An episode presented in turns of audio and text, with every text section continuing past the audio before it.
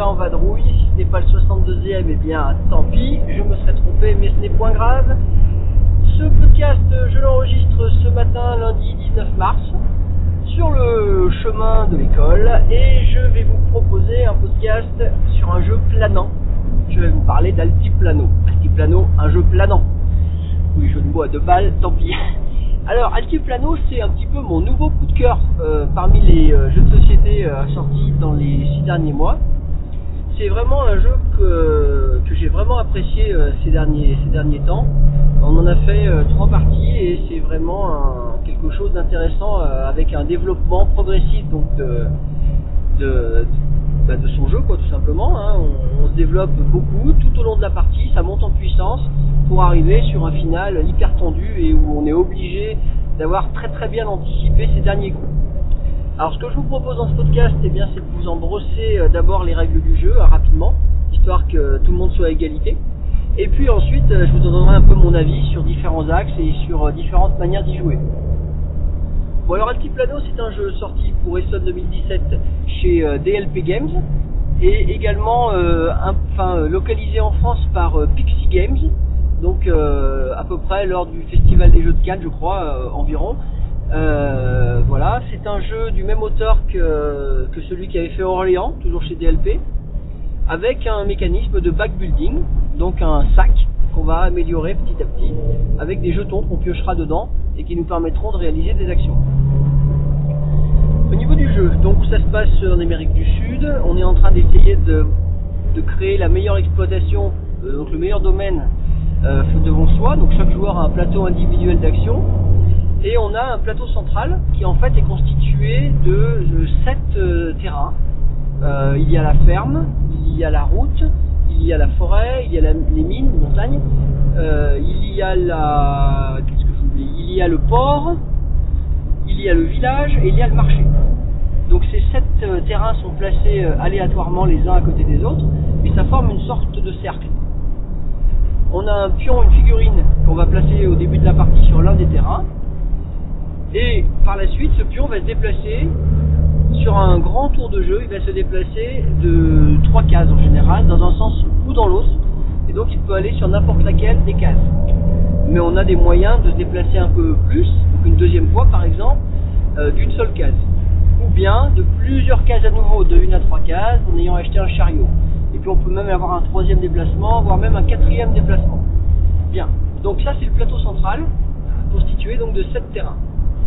Sur chacun de ces terrains est associé en général un certain nombre de possibilités d'action. Les actions en question sont euh, résumées sur le plateau euh, individuel de chaque joueur. Sur le plateau individuel de chaque joueur, on y retrouve les sept terrains, qui bien sûr là seront dans un ordre qui n'est pas forcément le même qu'au centre de la table. Et sur chacun de ces sept terrains, on a les actions possibles. Euh, donc je vous donne maintenant le, le en lui-même, le tour de jeu.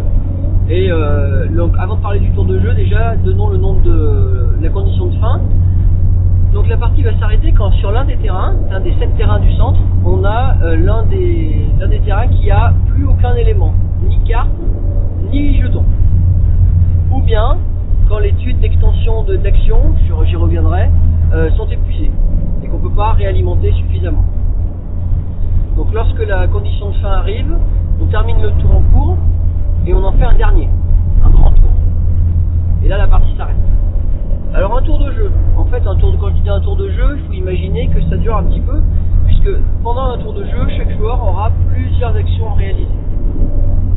Alors un tour de jeu se déroule de la manière suivante.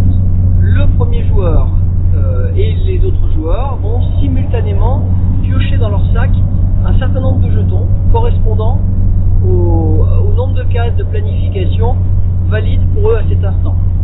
Donc au début de la partie, chaque joueur a 4 a quatre espaces. Donc on tire 4 jetons Et comme au début, en général, les joueurs ont 4 jetons, en gros, on a à notre disposition les jetons de départ qui sont associés à l'un des personnages du jeu. Donc on a chacun un personnage. Donc par exemple, certains vont être plutôt axés sur euh, l'élevage des alpagas, qui permettra de faire de la laine euh, et puis des étoffes. On en a d'autres qui vont plutôt être axés au niveau des mines, euh, et qui vont obtenir facilement du minerai, par exemple. On a ceux qui vont plutôt être des pêcheurs et qui vont avoir facilement du poisson, etc. Donc en début de partie, on a chacun 4 jetons, ou 5, mais si c'est 5, et bien en général c'est parce qu'il y a deux pièces, et les pièces ne sont pas des jetons d'action. Et donc on va euh, tirer nos 4 jetons, et on va devoir dans la phase 2 les planifier. Alors planifier ces jetons, ça veut dire être capable de les répartir sur les cases d'action de notre plateau individuel. Un exemple basique, si j'ai euh, si un alpaga et une nourriture, alors je vais obtenir par exemple euh, une laine. Si j'ai de la laine et de la nourriture, je vais obtenir de l'étoffe. Si j'ai un poisson, par exemple, et euh, de la nourriture, je crois, j'obtiens à nouveau la nourriture, etc. Ça, ça se passe dans le port. Bon, etc. Vous voyez, c'est assez simple, hein, c'est tout expliqué par des petites icônes, il n'y a aucun souci. Et donc, on va pouvoir planifier nos actions pour le tour. Lorsque tous les joueurs ont planifié leurs actions, le premier joueur réalise une action. Puis le deuxième joueur, puis le troisième, puis le quatrième, et puis on recommence, etc. Jusqu'à ce que tous les joueurs aient passé parce qu'ils n'ont plus rien à faire. Alors on peut très bien laisser des jetons pour le tour d'après, c'est pas un souci.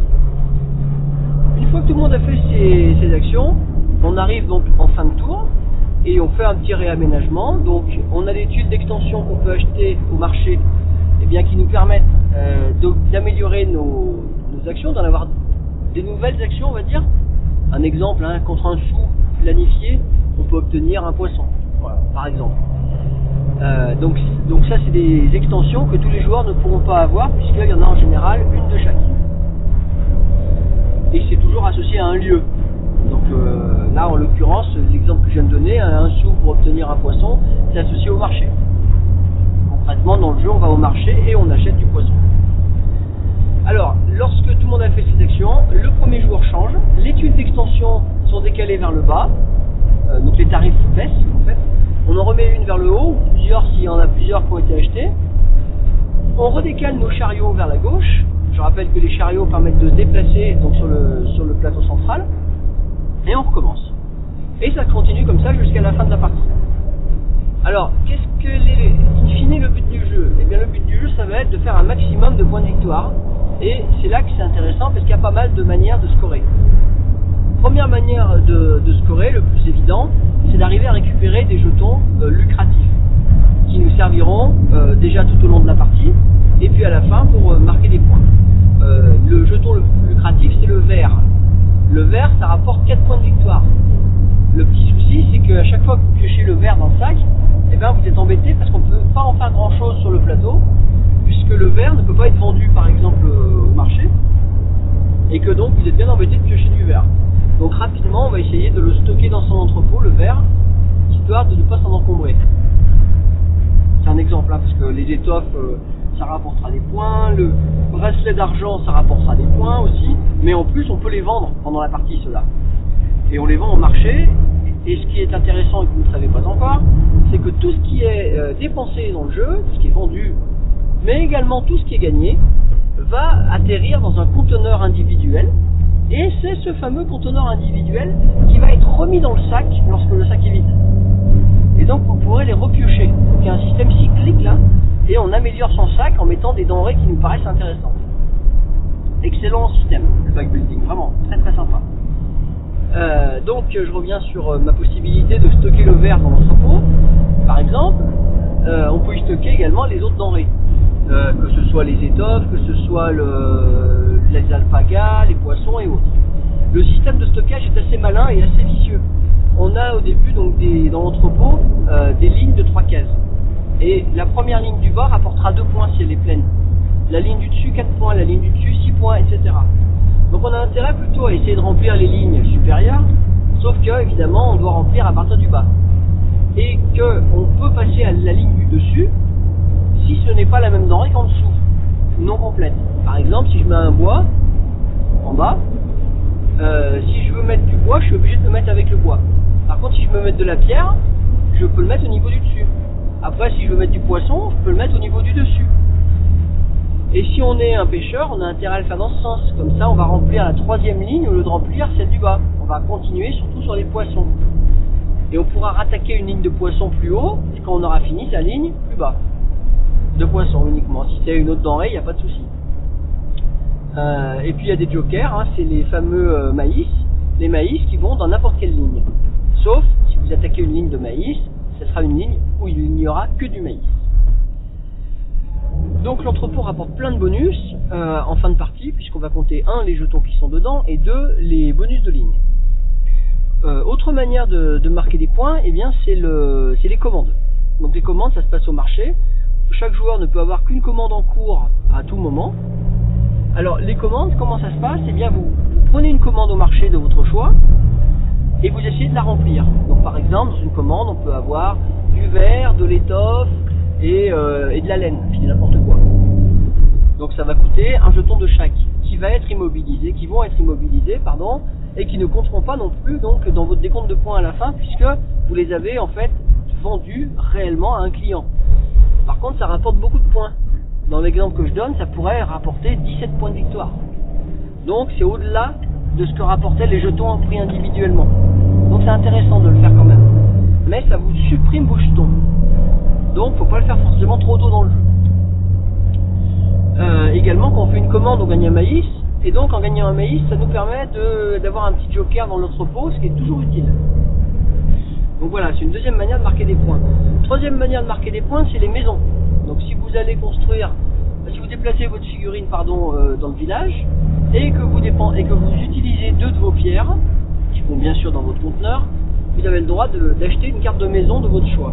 Et les cartes de maison rapportent 4 points de victoire, plus un point par pour un type de jeton. Donc par exemple, si vous achetez euh, la carte de maison qui bonifie la pierre de 1, pour chaque jeton pierre que vous avez à la fin, vous aurez un point de plus. Ça peut être extrêmement lucratif, on en reparlera dans quelques minutes. Autre manière de marquer des points, eh bien les bateaux. Au port, en défaussant deux bois, on peut acheter une carte de bateau de son choix. Et la carte de bateau rapporte deux points de victoire. Mais surtout, euh, l'intérêt de faire ça, c'est que le bateau vous permet de ramener un jeton dans votre conteneur que vous n'aviez peut-être pas du tout euh, pu ramasser avant. Un cacao, par exemple. C'est un jeton, c'est un one shot, mais n'empêche que c'est très très utile puisque ça vous permet après de le piocher de temps en temps et donc de pouvoir euh, vous en servir et obtenir des denrées que vous n'auriez pas eues. Donc ça, c'est voilà, c'est à peu près expliqué. Et ben, on va, on a à peu près fait le tour hein, au niveau des, possibilités de, marquer des points de victoire. Euh, ne me pas oublier grand chose. Je réfléchis quand même parce que ça pourrait arriver. Euh, non, non, c'est ça, voilà. Et donc celui qui a le plus de points va gagner la partie. Euh, donc, euh, je reviens sur, sur, le, sur le système de jeu et sur les enseignements qu'on peut en qu'on peut en tirer. Alors déjà, euh, Altiplano, il faut savoir que c'est une règle très très simple. Au final, euh, vous jouez deux tours et vous avez tout compris. Euh, il faut toujours avoir les yeux sur son petit plateau pour voir les, conversions qu'on peut faire, parce qu'en fait c'est un jeu de conversion en réalité, un jeu d'échange. Hein. Mais euh, une fois que vous avez compris que avec un alpaga et puis une bouche, on va regagner ici, on va regagner là, etc. Vous allez créer des moteurs à points qui vont être différents selon les joueurs. Vraiment, ça va être axé en fonction de, son personnage de départ. Et on peut voir des joueurs qui sont capables, dès le premier tour, avec un minerai et une bouffe, de récupérer à chaque tour euh, un, bracelet d'argent. La dernière partie que nous avons faite, euh, il y a Lila, donc euh, ma, voisine, là, qui, a réussi à faire 5 fois de suite un bracelet d'argent dans les 5 premiers tours. quand on sait que le bracelet d'argent c'est 3 points de victoire à la fin, ça commence à faire peur. D'autant plus qu'elle les a vendus régulièrement pour 3 pièces. Donc vous imaginez que réellement on a un moteur à points très très, très, très intéressant et on pensait qu'on ne la reverrait pas. Et puis au final, ça suffit pas, il faut faire d'autres choses. On peut pas se consacrer uniquement à un type comme ça. Euh, donc ça c'est la euh, le premier enseignement, c'est à la fois on peut se spécialiser, mais en même temps il faut savoir se diversifier et ne pas rater des, des opportunités euh, fondamentales. Euh, deuxième chose, c'est les cases de planification. Quand vous planifiez vos actions, je disais tout à l'heure qu'en début de partie vous en avez quatre de jetons de position. Mais par la suite, en allant sur la route, vous allez pouvoir, en, défaussant une pierre et, euh, et un bois, vous allez pouvoir avoir 5 espaces de planification, voire 6, voire 7, voire même 8. C'est énorme, 8 c'est énorme. À chaque tour, vous imaginez, vous tirez 8 jetons. Euh, avec euh, des maïs en bonus, parfois. Donc ça, permet de développer réellement son jeu. Et là, par exemple, concernant la partie d'hier, euh, Lila a clairement pas été assez, loin là-dedans, puisqu'elle est restée sur la case 4 pendant très longtemps. Et ça a dû énormément jouer au final sur le score. Euh, voilà, donc ça c'est l'histoire de la, route. Ensuite, au niveau d'un autre enseignement qu'on peut mettre en avant, c'est l'entrepôt. Alors, euh, gérer l'entrepôt, c'est pas facile du tout. Parce que au départ, on pense qu'on a le temps. On se dit que autant pas mettre trop tôt des jetons là-dedans, parce que si on les met dedans, on les a plus pour, euh, pour faire des actions. Mais au final, si on s'y prend trop tard, on n'arrivera pas à le remplir. Et si on s'y prend euh, trop tard aussi, on aura certainement trop de certains jetons dans son conteneur et dans son sac, et on piochera jamais ceux qui nous intéressent. Savoir quand même démarrer à un moment donné l'entrepôt, avec comme petit conseil peut-être que je donnerai rapidement, c'est euh, assez vite de mettre quelque chose, quel que soit l'élément, par exemple un bois, puis après rapidement, par exemple une pierre, puis on continue. Pourquoi? Tout simplement parce que lorsque vous aurez du maïs, c'est quand même beaucoup mieux de le mettre en joker d'une ligne que de créer une ligne de maïs euh, inutile au niveau 2 en bas. Enfin, au niveau, le premier niveau qui est 2 points de victoire. Donc euh, voilà, c'est juste petit conseil. Et puis il y a une tuile qui est super balèze. Hier, euh, je l'ai eu à la fin, j'ai réussi à l'acheter. C'est la tuile qui, vous permet de piocher euh, à la toute fin de partie, juste avant le décompte, 10 jetons de votre sac. Et de pouvoir compléter gratuitement les lignes où se trouvent les jetons en question. Hein, donc on peut pas rattaquer de nouvelles lignes, mais enfin quand vous en piochez 10 à la fin et que ça vous permet de mettre sur des lignes entamées, donc vous savez que ça existe, ça, comme tuile, je pense qu'une autre partie, on va forcément y anticiper et on va essayer de, créer plein de lignes entamées en prévision du dernier tour et de cette fameuse tuile qui va sortir à un moment et qu'on pourra acheter. Voilà, ça, je pense qu'il y aura une sacrée bagarre à ce moment-là. Euh, voilà, je vous ai parlé de l'entrepôt. Qu'est-ce que je voulais encore dire sur le jeu Euh, C'est un jeu où on peut quand même se, euh, se reprendre. Hein c'est pas un jeu euh, euh, comme Agricola avec la bouffe qui est très très dur. Par exemple, là c'est un jeu euh, tranquille à ce niveau-là. Vous pouvez faire une ou deux erreurs, c'est pas très très grave. Bon, à condition bien sûr euh, d'avoir quand même une logique générale de son jeu. Euh, donc on est obligé d'anticiper. Euh, on peut rater quelques tours, c'est très grave. Et on joue euh, et on joue quand même de manière euh, assez euh, comment on va dire c'est assez fluide et rapide. Donc on n'a pas besoin de, de se prendre trop la tête hein. Moi je trouve que c'est un jeu qui se joue bien assez, tranquillement. Au, au rayon de deux défauts peut-être. Le premier c'est que l'interaction est finalement assez limitée. L'interaction va se situer au niveau des, des cartes qu'on peut acheter puisqu'on peut acheter n'importe laquelle. Donc on peut priver un peu quelqu'un d'une carte